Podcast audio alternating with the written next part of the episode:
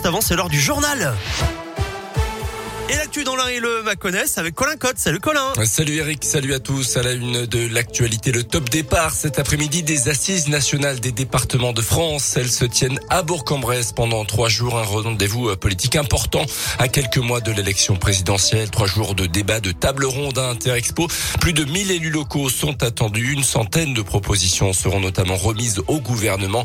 Jean de Guéry est le président du conseil départemental de l'Ain. La première d'entre elles, c'est d'abord de dire au gouvernement de nous concerter, de nous écouter, et ensuite, eh bien, à lui de prendre les, décisions qui s'imposent. Mais d'abord, nous écouter, montrer que l'on existe sur tous les domaines. On voit très bien que euh, priver euh, les départements de certaines compétences ont éloigné euh, les habitants de, leurs élus, qu'on ne répond pas aussi vite que lorsque c'était auparavant, puisque ces compétences aujourd'hui sont éloignées dans les régions ou ailleurs, et, des thématiques aussi bien sur l'environnement, sur la sécurité, sur le transport, sont tout à fait de, eh bien, sont, sont des thématiques importantes auxquelles nos habitants attendent des réponses et les présidents des départements de France aussi. Jean Castex, le Premier ministre, sera à Bourg vendredi matin. Intervention demain de Gérard Larcher, le président du Sénat.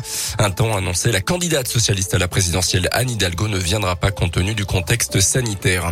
Toujours dans l'actualité, un portique de la 40 heurté par un poids lourd dans la nuit de dimanche à lundi. Le portique empêchait justement les camions d'emprunter l'autoroute en direction du col de Seigne à cause des fortes chutes de neige en cours.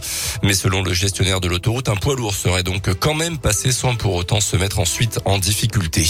La journée mondiale de lutte contre le sida, c'est aujourd'hui à Bourg. La façade de la mairie sera éclairée jusqu'à demain. Un ruban rouge géant sera symboliquement accroché au balcon de l'hôtel de ville. En 2020, entre 1 et 2 millions de personnes dans le monde ont été infectées. Le gouvernement devrait d'ailleurs dévoiler une feuille d'action dans les prochains jours pour relancer le dépistage en forte baisse depuis le début de la crise sanitaire. Dans le reste de l'actu, la France qui prolonge la suspension des vols depuis l'Afrique australe jusqu'à samedi devant l'avancée du variant Omicron du Covid en provenance d'Afrique du Sud notamment. De son côté, l'Organisation mondiale de la santé recommande aux personnes à risque de ne pas voyager, mais l'interdiction des déplacements serait inutile selon l'organisation. En France, la situation s'aggrave, a reconnu le ministre de la Santé. Plus de 47 000 nouveaux cas hier, des taux d'incidence qui s'envolent notamment dans la région. L'un est à 378 cas pour 100 000 habitants, la Saône-et-Loire à 345. À retenir également cette avancée sur le fléau du harcèlement scolaire. L'Assemblée nationale examine aujourd'hui une proposition de loi contre ce phénomène inquiétant. Serait notamment créé un délit spécifique de harcèlement scolaire, punissable de trois ans de prison. La Ligue 1 de foot ce soir, 16e journée Brest-Saint-Etienne, Clermont-Lens, Lyon-Reims, PSG Nice notamment.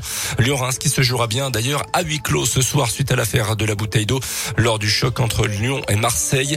Le comité national olympique et sportif français a auditionné les dirigeants de l'OL et a confirmé ce huis clos à titre conservatoire.